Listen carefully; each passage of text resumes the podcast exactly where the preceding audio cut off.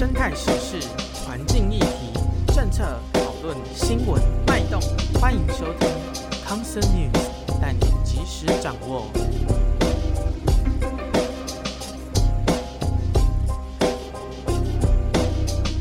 深色的议题，企图以华丽的名来掩饰。欢迎来到康社之家，我是吕博猫，我是弗雷鸟。啊，有一阵子没有做节目了，前阵有点忙。然后不过前一阵子有去那个冲绳，你真是突然就出去了、欸。你知道为什么突然在日本？为什么？因为我是看你女友限动。我以为你是，我以为你是看我 po 那个珍珠满，然后才才知道，因为我拿我直接拿那个你说邵氏醇这样，然后他身上颜色啊，跟他身上的斑纹就很像珍珠奶茶，所以他们就把它俗名叫珍珠满。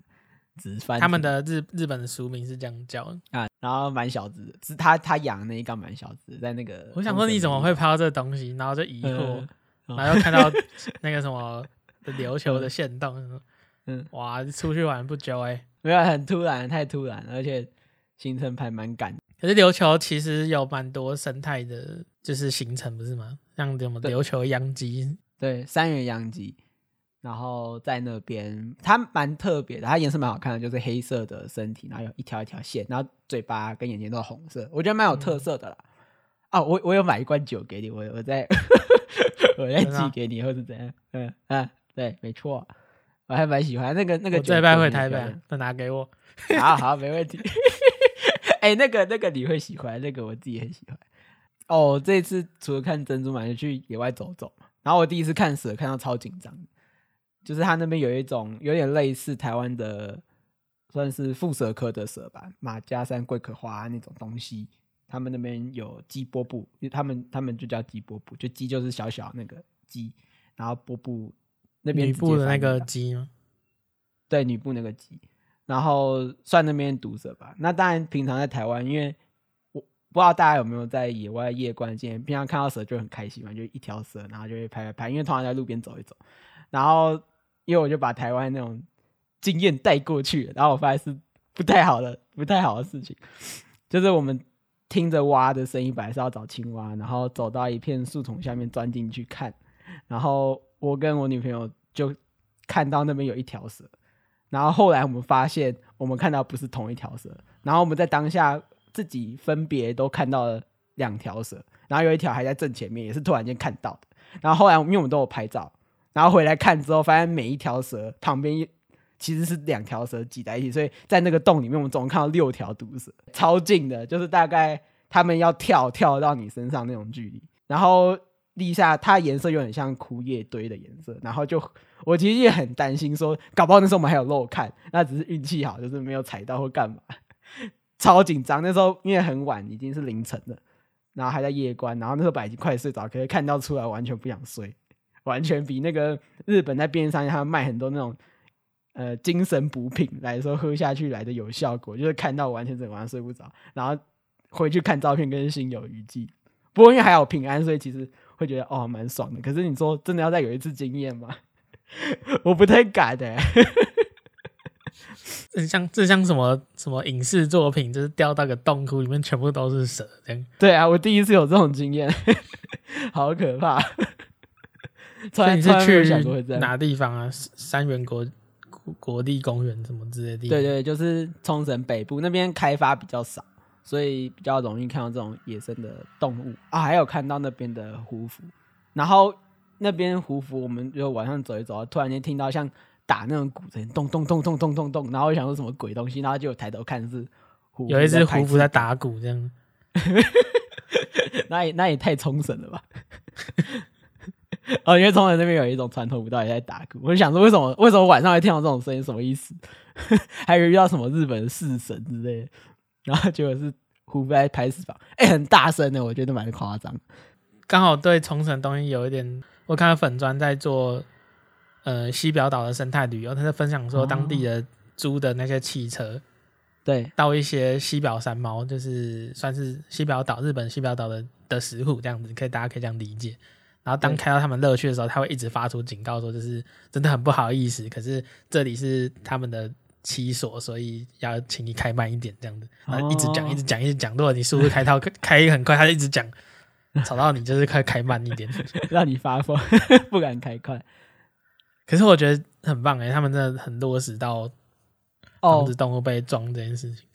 哦，对，说说到这一点，就是在当地开车的时候，会常常看到很多车子后面就直接贴说“小心 roadkill” 的贴纸。一般来说，在台湾会看到这种都是，呃，可能你会知道说，哦，可能也是真的在做生态，或是比较认识这一块。可是他那边是真的很频繁，可以看到有人直接在车子后面贴这些东西，所以他们其实自己蛮珍惜这个东西的嘛。至少我看起来是这样，蛮有趣的。干嘛琉球可以在之后再聊聊这样。嗯，对对，对。我们回到国内，大家应该还是看我们台湾达利，呃，勇哥新，勇哥新，哎，阿扁很勇哥哎。你知道他他有追踪我们 Instagram 吗？真的啊？你是不是去追踪他？我然后他追踪哎，我忘记我。是啊，就之前有说，就是你去追踪他，就很亲切，还会追踪你。对对对，超可爱。超白痴哦！不过他他放那个一只，他常常放一只青蛙，我就想还说的是摆拍。那 红眼的话应该是一个蛮蛮、欸、有名的摆拍，就是那个手被一些绳子挂到一个特定的角度去拍摄，所以他才弄那种像跳芭蕾或是一些比较夸张的姿势。嗯，不过不过整体来说，以明星来说，我觉得蛮屌的。里面比较在意就是那个青蛙看起来摆拍，不过那个弗兰鸟也有说，那些青蛙其实有些也是算是宠物的，所以到底有没有真的伤害到野外族群，可能可能还好，但也不确定嘛。他也没有放那张照片哪一张，嗯、我们不知道。勇哥很猛哎。而而且他他，我觉得他越来越猛，是因为最早的时候他还没有直接去把那个动物做一点变化，就是把动物贴上去，跟他自己把把自己他本人贴上去。然后现在后期他像这几天吧，然后把长颈鹿的头，然后直接改成吉他啊什么的，我觉得还真的有一点艺术创作价值越来越高的那种感觉，真的可以做 NFT 的。台湾达利，台湾达利，应该手抖才可以做出来。嘿，嘿，我劝你不要深究啊！啊，接下来我们聊聊今天的主题吧。今天是康 Sir News 的节目，这个单元呢是要跟大家介绍近期我们发，就是世界或者说台湾呢发生哪些跟生态或是保育相关的议题。那这议题蛮重要的，值得让大家了解一下。那今天的新闻有两则。两则其实都呃有一点难过啊。第一则新闻是田地引火，引火就是火烧起来的那那个意思，把火引引出来，点火烧火。田地引火，石虎豆枣新生两个宝宝惨遭烧死，这样子。哦，这是我写的，叫豆枣。哎，豆枣。OK，这是我写的标题。我们刚我们刚刚 我们刚刚暂停在想想说，因为这个这个事情是我知道的事情，然后我把它写下来。我在想说，新闻一般都怎么下标题？我在刚才写说，烧野草烧死这一稀有动物网探，太残忍 啊！我忍不住想要点进去看新闻内容，到底是什么稀有动物呢？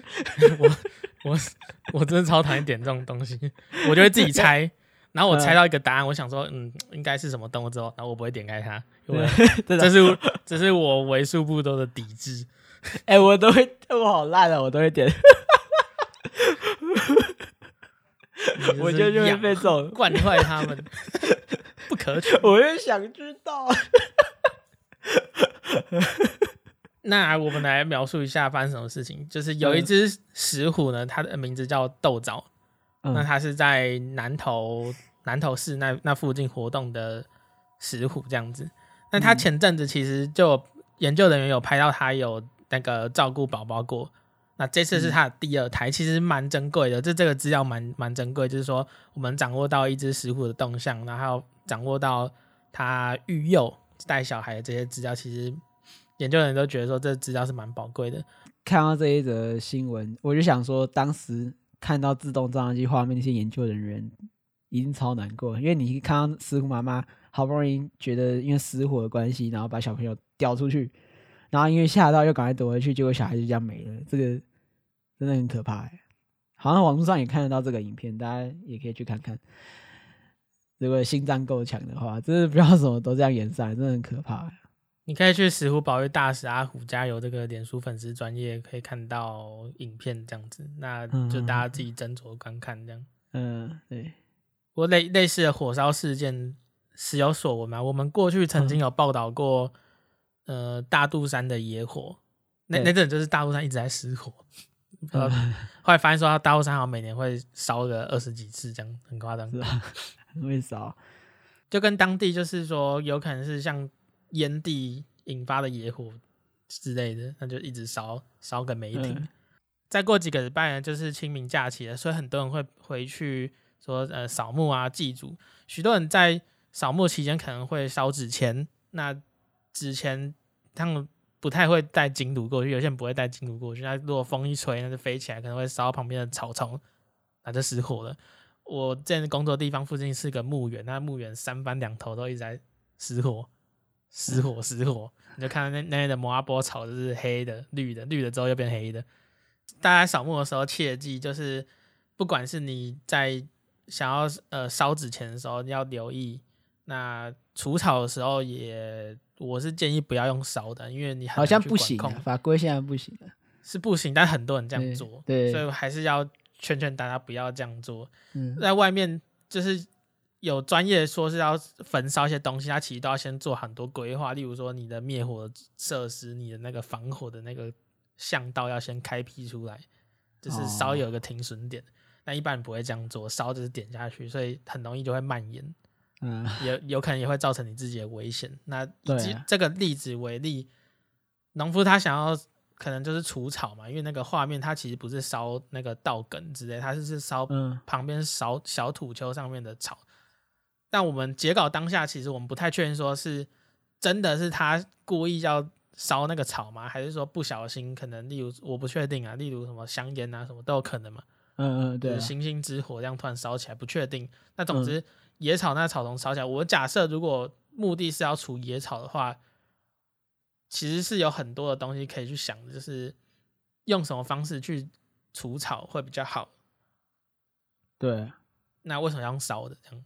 对啊，其实其实有一些做法是可以把草就直接切碎埋进去嘛，因为现在有很多除草机啊，那应该也相对比较方便。因为以前可能真的要烧，是因为你要割一片草地，人力来说真的太累了。可是现在也许有办法的，可以慢慢解决。毕竟大家也慢慢意识到说烧野草啊会造成什么，像空气污染嘛。那除了是说那种悬浮微粒 PM 二点五这种东西，就是吸入大家。会会对人体不好之外呢，其实我之前在，因为你刚才有说嘛，大肚山三番两头就烧一次。我之前开车经过那一个地方的时候，经过高速公路，因为高速公路附近，然后确实哦，那时候我光开在高速公路，我看不到前面的车子，超级可怕的，就整个都是烟雾弥弥漫，然后完全看不到前面。对，我就知道你会进。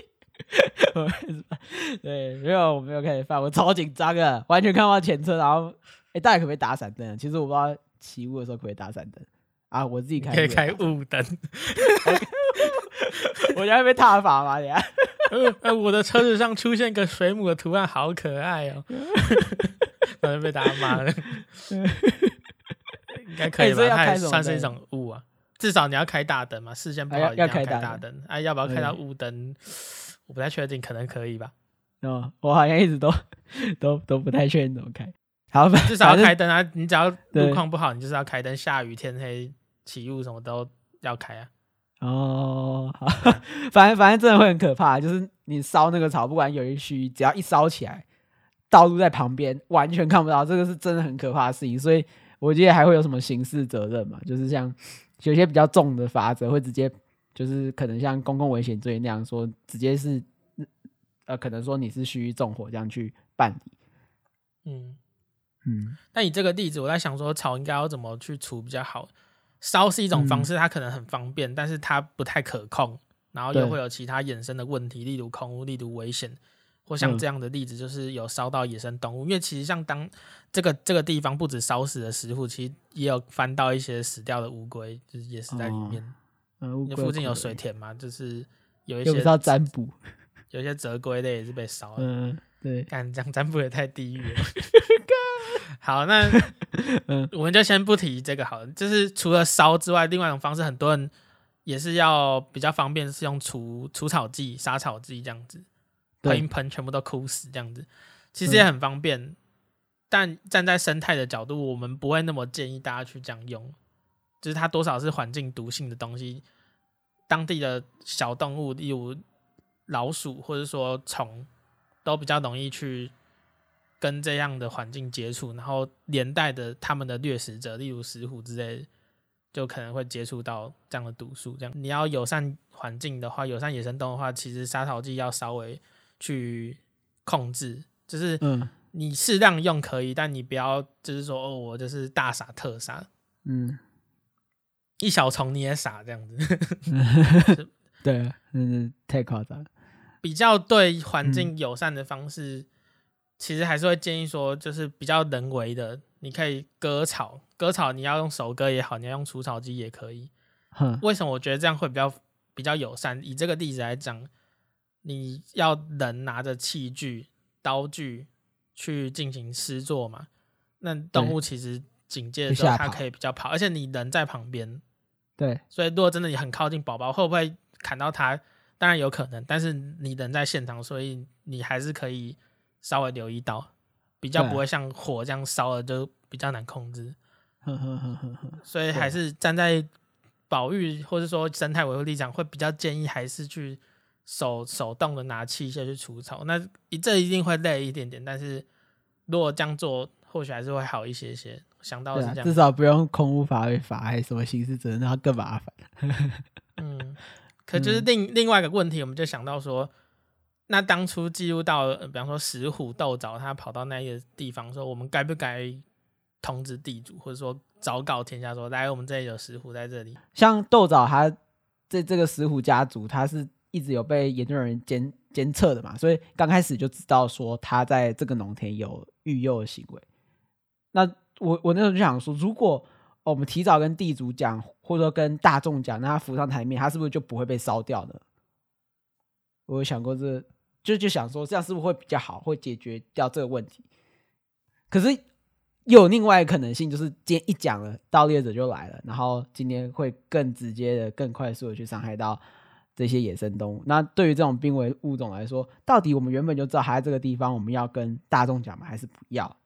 你你会觉得怎么样？我现在会觉得就讲。嗯、原本我会倾向，还是我还是倾向可能。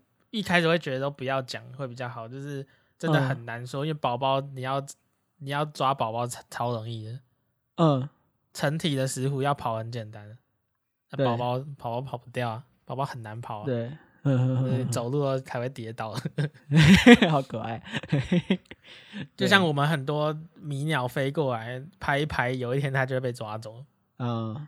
对啊，前前阵子我们讲那些龙拍事件，这是我个人观点，但我就觉得可能是这样。所以有时候在讲一些敏感物种在公告位置的时候，其实会很很斟斟酌，或者说很会去想这件事情，因为我们研究人员不见得会有这样的人力能够做这件事情。可是回到人力，那是不是有机会说我们直接昭告天下，嗯、哦，说真有失误，那可能就是找一些人，有大家眼睛都盯着这边，一对一盯梢的。就是在附近去守护这一片，就是守护到至少他可以跟着呃石虎爸妈离开，跟着石虎家长离开。因为新闻都报了，那这样子谁用的话，一定马上就被抓到，马上就会发现。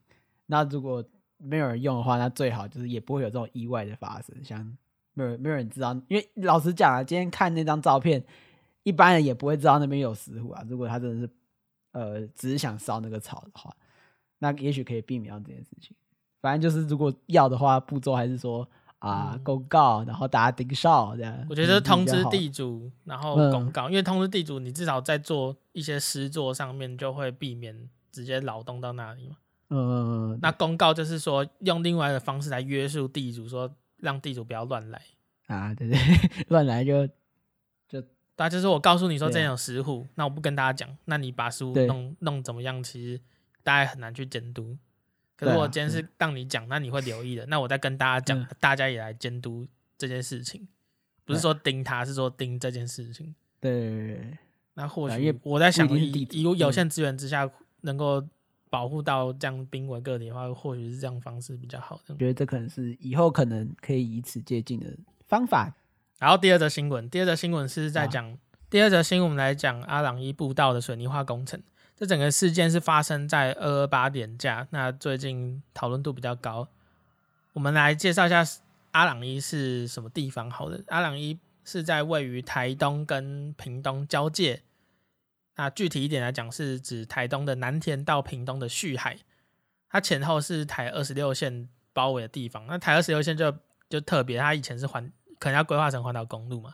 那中间卡了一块区域。它有很漂亮的海岸林，那块就是南仁山。然后再往北又一段台二十六线，那再往北呢，到旭海那边又突然断掉了，然后最后在南田二十六线又长回来。中间好几段就是有规划，但是后来陆续解编或是搁置这样子，所以你就看发现台二十六线是像像分段分成三段在地图上面。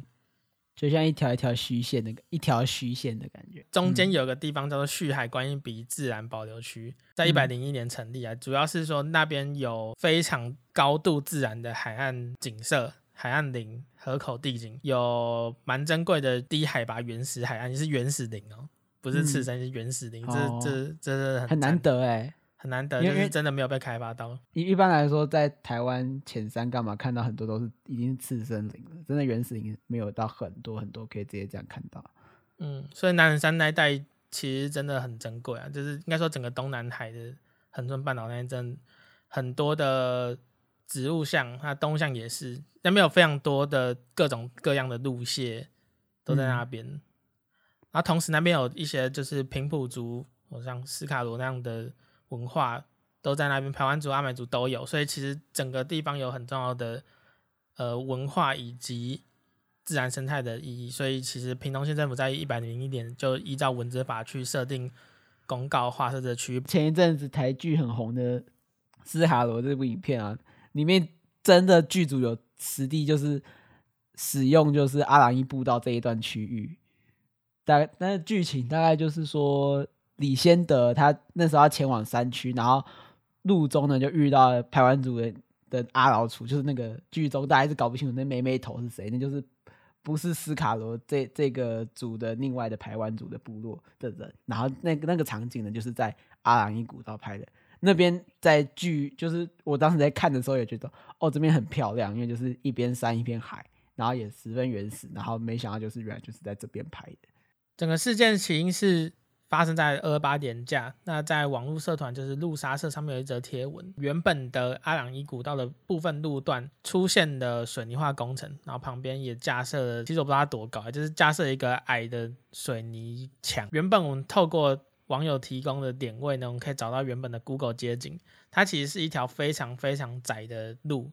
那我们引述一下中山大学的李正章，他是研究螃蟹的一个学者。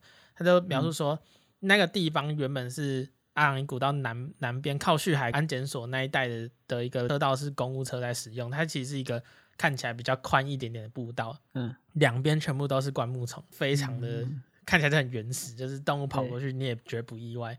可是那个画面现在工程是那整片左边直接草不见，你直接看得到海，那草都不见了，都挖光了。然后右边的那灌木丛也被清掉一一部分。对，然后直接盖了一个水泥的很宽的步道，再压一个土墙上去。嗯，然后大家觉得说，这个这种这种状况在台湾其实到处都看得到，那这有什么好好去吵的呢？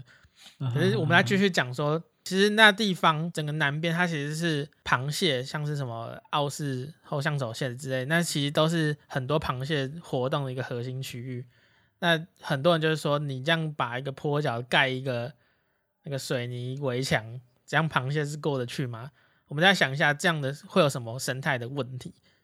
第一个就我刚才讲的，那些要降海海迁的那些路蟹，它要回到海的那个道路直接被阻断，而且是两两、嗯、方双向的阻断。降海下去繁殖那些螃蟹它下不去，它也回不来。嗯，它如果体力好，它爬下去之后，它可能也没体力爬回来。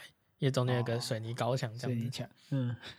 那中整片的那灌木丛，刚才说那个道路到海边原本是一一整片灌木丛，直接不见嘛？你在照片上可以发看到，直接看到海岸线旁边灌木丛直接不见了。所以原本那些母蟹在迁徙、在向海的过程中，它其实可以躲在一些灌丛里面的阴影里面暂时做休息。可是现在没有了，没有地方休息，我直接大暴晒，直接晒死、欸，很容易啊！那螃蟹很容易就直接脱水就死掉了。所以这以上几点是。李正章他提出整理的一些生态上的问题，在螃蟹上面。对，那他是用这这个水泥设施，就像是个柏林围墙，直接挡住生态的两端这样子。哎、欸，为什么是柏林围墙？因为双向阻断嘛。我不知道，这应该就一个比喻啊。嗯，感觉也可以用什么那个川普的 The Great Wall，就是 Great Wall 不是那个电影吗？那个长城。哦，是哦，哦哦，我知道，我知道，你说那个烂番茄只有三十五，哎，我有看，看，为什么把它看完？这个很荒谬，一堆异形爬到万里长城上面，对对对对，然后找找找外国人来演，我忘找谁？我就把它看完，哎，我就想说，我就想说，我一定要我我一定要看看大家说烂是多烂，然后真的是蛮烂的。然后他还说那个异形是什么饕餮，然后吃，然后完全看不懂。饕餮是吃东西的怪物吗？对对，龙龙生九子的那个第九个孩子吧，忘记了。饕餮啊，老饕啊，对对对对对，就是在香炉下面会看到那个香炉的脚是一个很像龙头的东西，然后吃着自己的脚，那就是饕餮，因为他饿到会把自己吃掉，然后我不知道什么就拿来当那个。当那个香炉下面的脚，或一些神桌下面的脚都会用饕餮，所以他们是要挡饕餮入侵，要把它赶走，是不是？对啊，就是雾霾。他那个画面就是饕餮冲过来，然后会带雾霾，然后要要就就跟着那些雾气，然后一起要跑到那个城墙里面，然后吃人这样子。可能在讽刺中国的政治社会啊，我不知道。啊，他也可以 这一堵高墙，嗯、他们上面有些守卫者，就是可以把饕餮挡下来。对，我们 我们现在阿朗伊这里的这个水泥墙，嗯，虽然不高，可是可以很轻易的把那些螃蟹都挡下来。有网友就说，那个工程其实是整个事发地点的北边，它其实有个护坡工程。然后就顺便做到南边这边，那因为有工程嘛，顺便把那个旁边用成统一化那个水泥的地跟小小的算墙嘛，水水泥护坡，有个矮的水泥护坡跟水泥地这样子，顺便做过来的。回去看那个原本的那个叫做护坡那工程到底在哪里？你发现它原本其实是整片也是一面是海，然后路路的靠西侧那边全部都是。草丛，然后灌木丛这样长上去。嗯、对，我也我们就引述那个张仪律师，他就是你可以在脸书上找到他，是一个屏东以前参政过这样。他是说阿朗伊步道为了安全，然后就盖把那个山坡原本长了很多灌丛的山坡直接挖光，因为你去发现他们后来去现勘，发现那整个土坡现在是裸露的。你把它挖到整个土坡裸露，然后你说这个是要防土石滑落，这样真的有比较安全吗？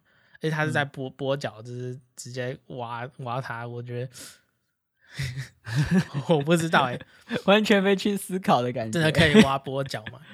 嗯，好，那或许工程有些考量，可是，在生态这边，难道都没有把关机制吗？我们过去其实有很多的开发，到最后要搞环评，那搞到最后说，哎，我钱都砸下去，你现在再给我挡下来，那我花那钱该怎么回收？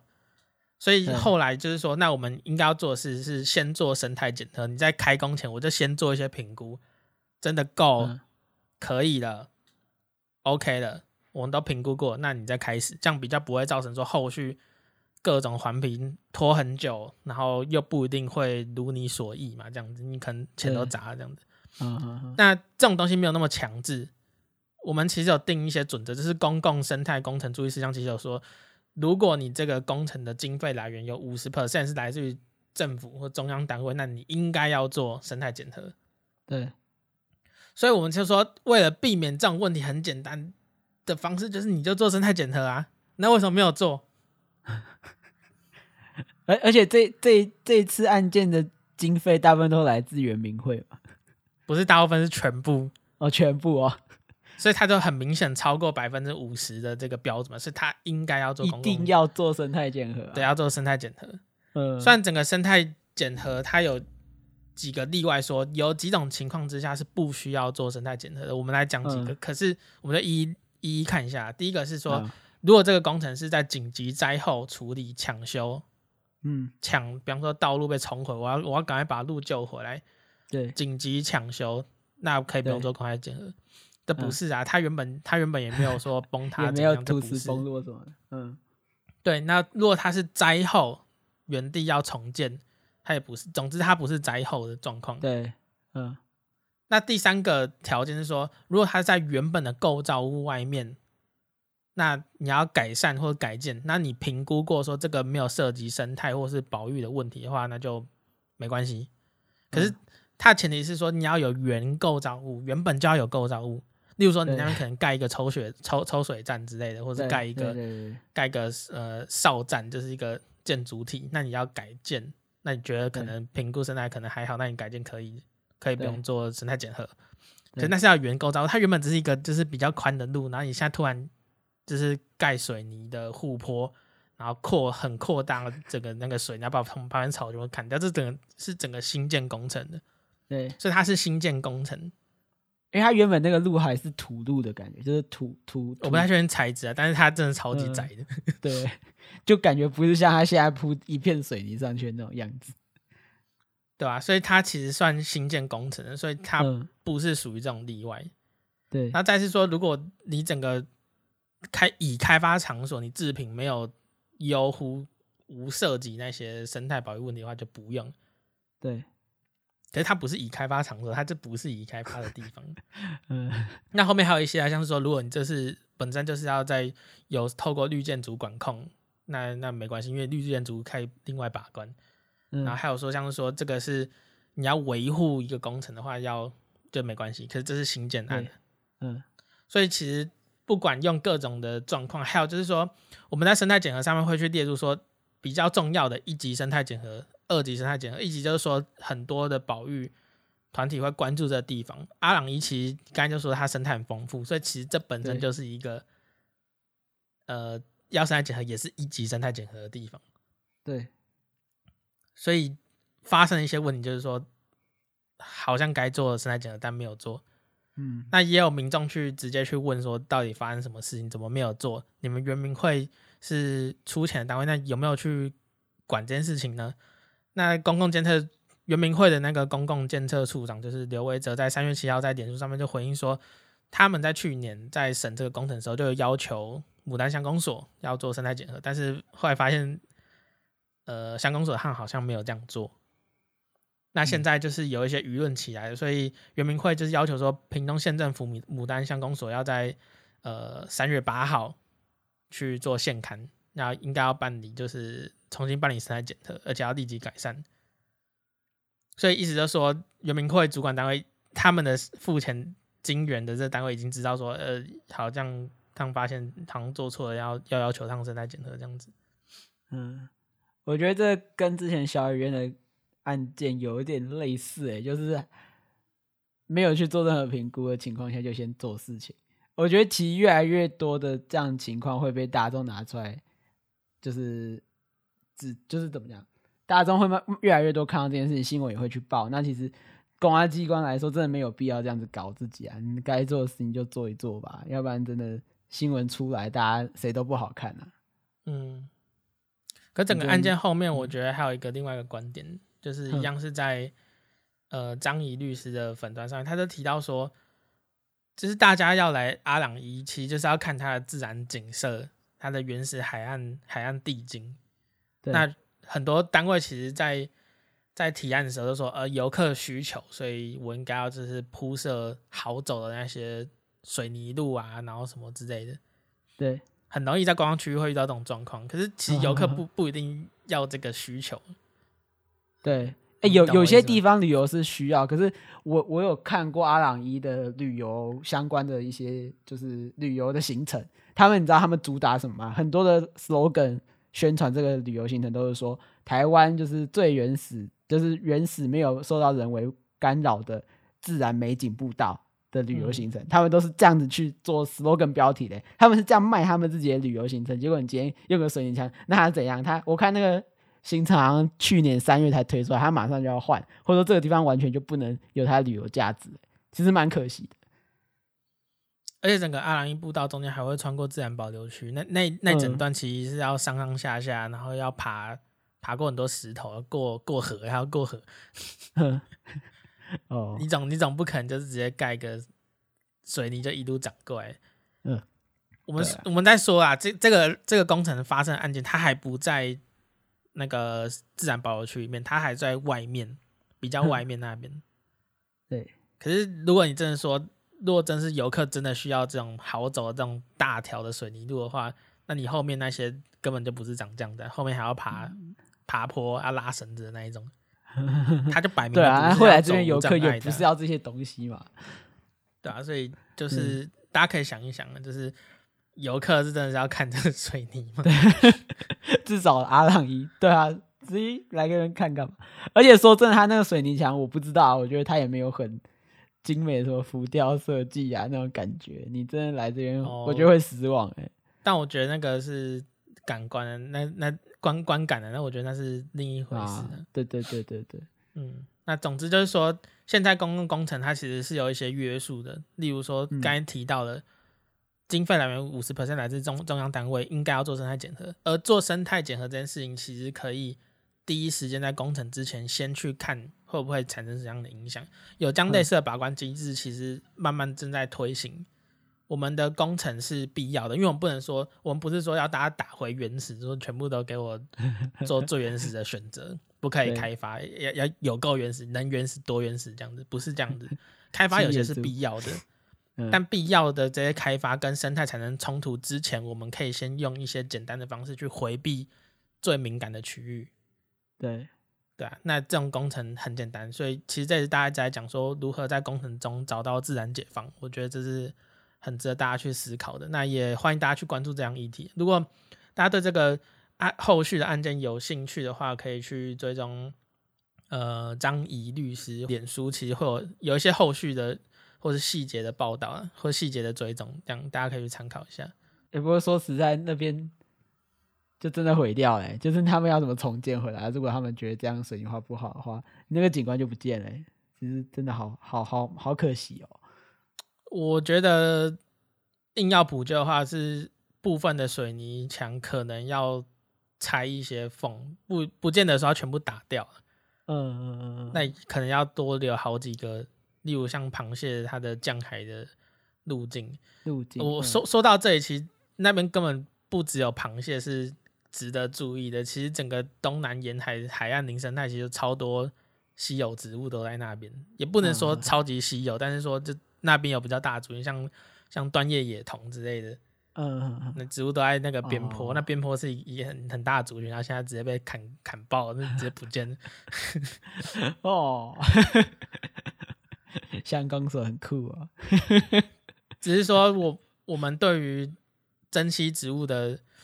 好像也没有那么明确，就是说，嗯，它少，它它也不是那么少，它 IUCN 也不是说多危险这样子。我觉得还是要先评估再行动吧，不然做错事情，大家谩骂，大家不好看，应该都没有人想这样子吧。